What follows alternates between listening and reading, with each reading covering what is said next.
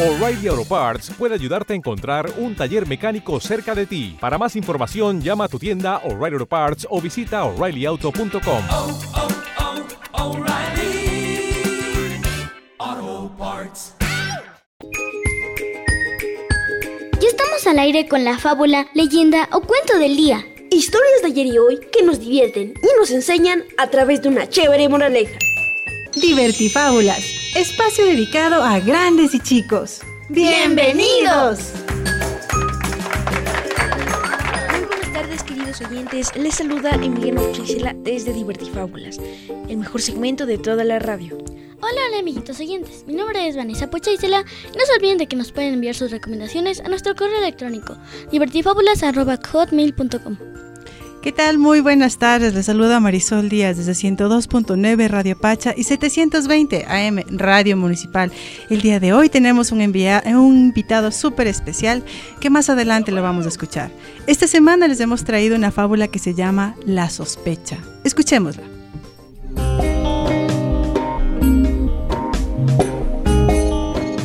La sospecha.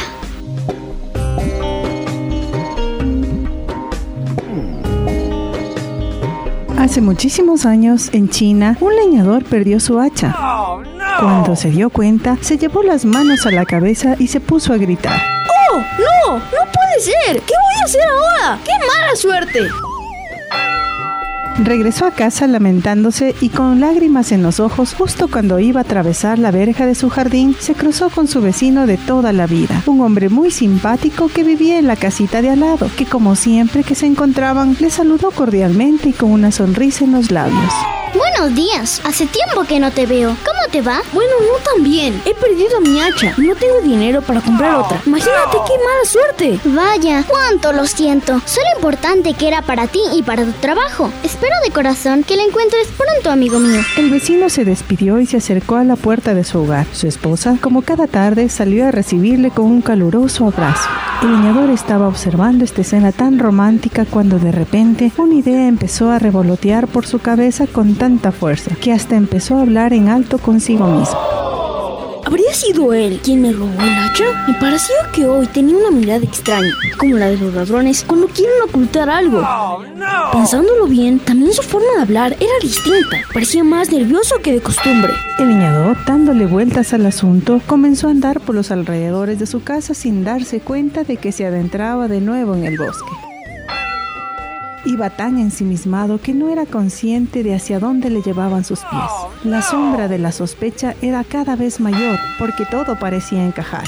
Yo diría que hasta le temblaban las manos y las escondía en los bolsillos para que yo no lo notara. Algo me dice que mi vecino es culpable de algo. Creo que fue él quien me robó el hacha. Su corazón palpitaba a mil por hora. El enfado empezaba a carcomerle por dentro y sentía que tenía que vengarse de alguna manera.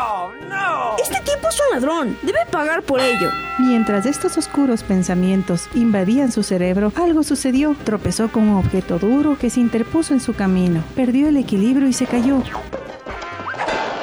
¡Ay, ay! ¡Qué caída! ¿Cómo me he golpeado por esta piedra? Muy adolorido y con unos cuantos moretones se incorporó a duras penas. Miró al suelo y se dio cuenta de que no era una piedra, sino un palo de madera que sobresalía sobre la hierba. ¿Pero qué es esto? ¡No puede ser! ¡Qué buena suerte! ¡Es mi hacha! ¡He tropezado con mi hacha!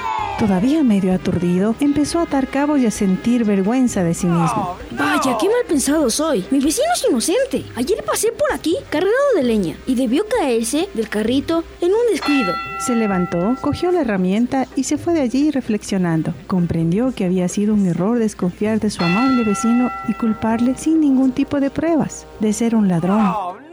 Su actitud había sido muy injusta y se prometió a sí mismo que jamás volvería a juzgar a nadie con tanta ligereza. Moraleja. Esta pequeña fábula nos enseña que a veces la desconfianza nos hace sospechar sin motivo de otras personas y ver cosas negativas donde no las hay. Antes de acusar a alguien de algo, hay que estar completamente seguros.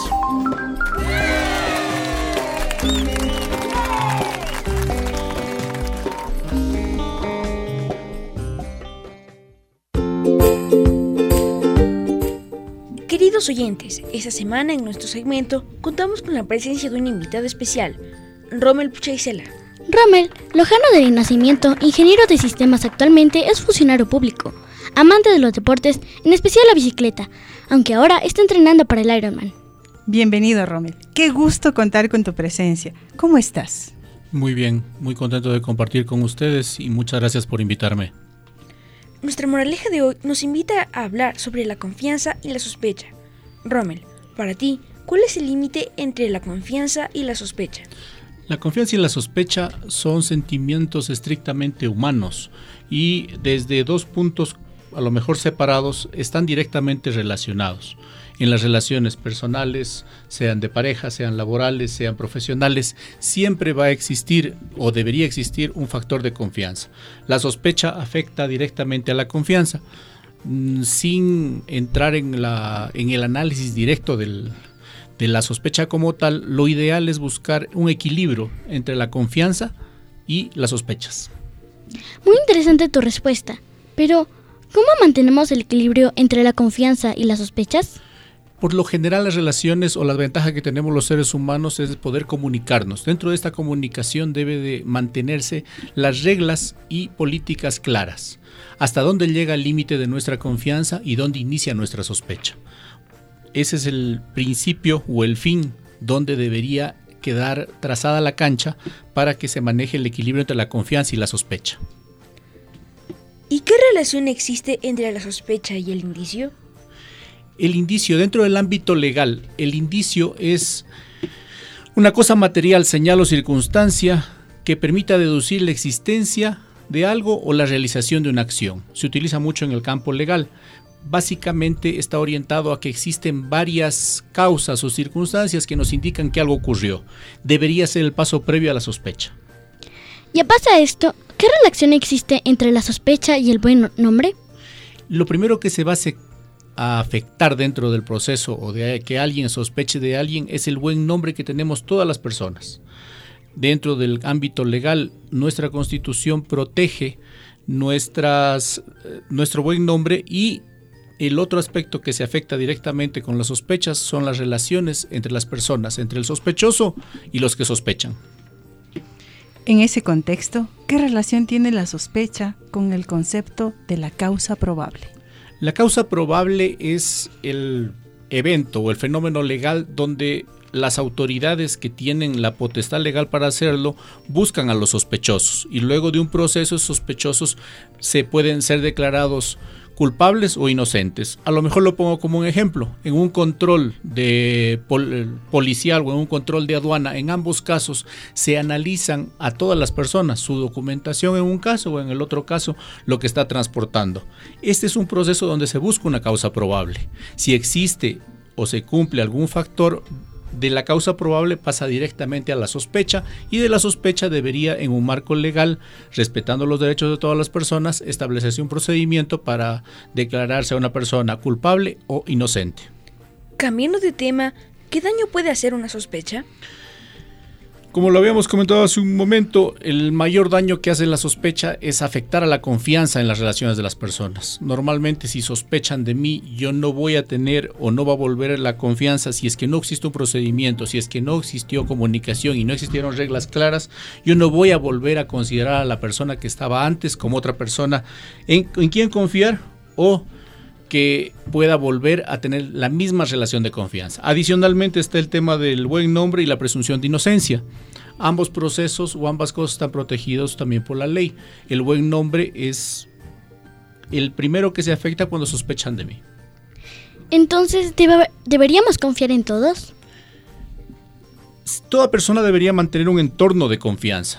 Yo creo que en un proceso de confianza siempre debe de existir o seleccionarse estrictamente a las personas en las que se confía. Normalmente en un caso particular o que todos podemos recordar son nuestras familias. Nosotros confiamos en nuestro entorno familiar, un padre, una madre, unos hijos o las personas con las que vivimos. Sin embargo, cuando salimos de ese entorno, la sospecha lo que debe de buscar es que mantengamos o nos mantengamos alerta con personas, escenarios y circunstancias. Es decir, quién nos puede afectar, en qué escenario podemos ser eh, afectados y en qué circunstancias podemos ser vulnerables. ¿Y estas sospechas deben ser comunicadas? Toda sospecha debe primero investigarse y manejarse desde, si es un caso familiar o si es una relación personal, manejarse dentro de ese entorno. Posteriormente, si es que el caso amerita, debería buscarse un campo legal. Para ese campo legal es igual de necesario mantener las pruebas. Siempre consideremos que al manejar un tema de sospechas va a existir el riesgo de los rumores. Somos seres sociales que nos gusta mantener la información y mantenernos informados. En ese riesgo se entra mucho que cuando existan sospechas, se corre el riesgo, perdón, de que cuando existan sospechas se mantengan o se busque establecer rumores acerca de las personas o los hechos que sucedan. A nivel social, ¿hay algún otro aspecto relevante que se relacione con la sospecha? Dentro de un análisis social y filosófico existe una o existen los denominados filósofos de la sospecha. A lo mejor para, para, ponerlo más claro, en el siglo XIX existieron tres filósofos que creo todos hemos escuchado. Está Marx, está Nietzsche y está Freud. A criterio de Paul Ricoeur, más o menos por el año de 1965, estableció que estos tres filósofos como los filósofos de la sospecha. ¿Por qué? Porque sospecharon, criticaron y desconfiaron de la sociedad en que vivían con el ánimo de cambiarla. Mm, creo que todos debemos recordar, Marx hizo su, todo su estudio para cambiar, la, cambiar su sociedad en el ámbito de lo político, Nietzsche en el ámbito de lo moral y obviamente Freud en el campo psicológico o de la, sexualidad. Por eso estos tres, estas tres personas se las conoce como los filósofos de la sospecha. Pero todo puede tener un lado positivo. ¿Cuál consideras que sería en el caso de la sospecha? El lado positivo de la sospecha es de que en un mundo ideal debería mantenernos al margen o debería evitar el cometimiento de los delitos. La sospecha debe, dentro de un marco legal establecido y dentro de una norma o un procedimiento debería no evitar o hacer que los delitos se cometan con menos frecuencia de lo normal. Sin embargo, el equilibrio dentro de la sociedad debe de estar dado por quién va a investigar las sospechas, debe de estar establecido cuándo investigar las sospechas y debe de estar establecido cómo eh, investigar las sospechas, para no afectar los delitos, perdón, no afectar el entorno, ni el buen nombre, ni la presunción de inocencia de todas las personas. Muchas gracias, Rommel. Tus acertadas respuestas han sido muy enriquecedoras. Esperamos que muy pronto nos vuelvas a acompañar. Pero para concluir, quisieras que nos dejes un mensaje en el que nos digas cómo afectan las, las sospechas en las relaciones personales. Normalmente la afectación siempre va a ser a la confianza. Yo creo que dentro de la orientación que de evitar el menor daño en la afectación de la confianza, debemos de establecer ciertos parámetros para manejar las sospechas dentro del proceso del manejo de las sospechas, lo primero de que se debe hacer es investigar con objetividad. Cuando me refiero a investigar con objetividad, debe de evitarse poner sentimientos a las cosas. Normalmente la objetividad nos permite que nos evitar la subjetividad que viene de sujeto. La objetividad debe de permitirnos investigar sin el ámbito o el ánimo del sujeto. Luego está comunicar nuestras sospechas. Pero cuando comuniquemos nuestras sospechas siempre debe de evitarse la ofensa y dejar de lado todo sentimiento. No es lo mismo decir hoy se ha perdido un micrófono a decir tú te llevaste el micrófono o peor aún tú te robaste el micrófono. No dejar de lado nunca los hechos y en lo posible siempre evitar los adjetivos. Creo que es un principio de vida de que las personas vamos a o nos van a juzgar siempre por lo que hacemos no por lo que decimos hacer o por lo que nos creemos que somos. Nunca está de más el apoyo familiar del entorno de alguien que sea tercero dentro de las sospechas y que apoye al, dentro de la investigación o de una sospecha. Adicional, eso siempre está en un ámbito legal que debería analizarse en el entorno en que se va a realizar, si sobrepasa lo familiar o si hay el cometimiento de un delito, debe de, incluirse en la parte legal en cualquier investigación. Adicionalmente, recordemos que somos seres sociales y por eso tenemos que analizar siempre la sospecha desde el ámbito social. Y finalmente, para los que tengan o manejen algún tipo de dogma o fe, debería de incluirse la parte religiosa. Siempre pensemos que al analizar las sospechas no debemos afectar la autoestima de las personas o respetar la autoestima de las personas. ¿Cómo logramos esto? Utilizando la empatía. Siempre pongámonos en lugar del sospechoso y del que sospecha. Eso nos va a permitir hacer las cosas de tal forma que no afectemos o afectemos de la mejor forma la confianza en el grupo familiar o el grupo de trabajo o el grupo laboral. Lo que creo siempre deberá estar al final o a lo mejor para concluir es qué vamos a hacer cuando confirmemos la sospecha o cuando veamos que la sospecha no es cierta. Esa es la parte, creo, más importante del, del, establecer una sospecha. Yo sospecho que pasó X cosa. ¿Qué voy a hacer si confirmo que pasó?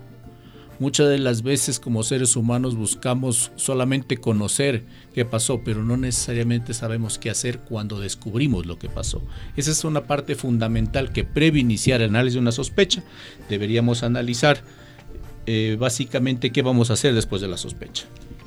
Gracias, Rommel, pero lamentablemente debemos finalizar el segmento Divertir Fábulas, como siempre, con la frase de la semana de Voltaire. El que sospecha invita a traicionarlo. Se despide de ustedes Vanessa Pochaicela. Nos vemos la próxima semana. Una vez más, Rommel, súper agradecidos con todos tus comentarios y además decirles a nuestros radioescuchas que si les gustó esta fábula la pueden volver a escuchar en YouTube, en Spotify, buscándonos como Divertifábulas. Se despide Marisol Díaz, nos vemos la próxima semana. Así es, pero también nos pueden seguir en las redes sociales como Facebook, Twitter e Instagram como Divertifábulas. Estuvo en el micrófono Emiliano Puchaicela. Chao, chao.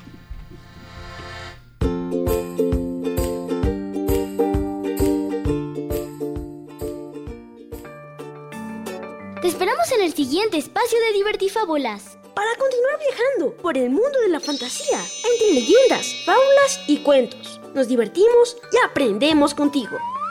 No te pierdas Divertifábulas, espacio dedicado a grandes y chicos. ¡Hasta la próxima!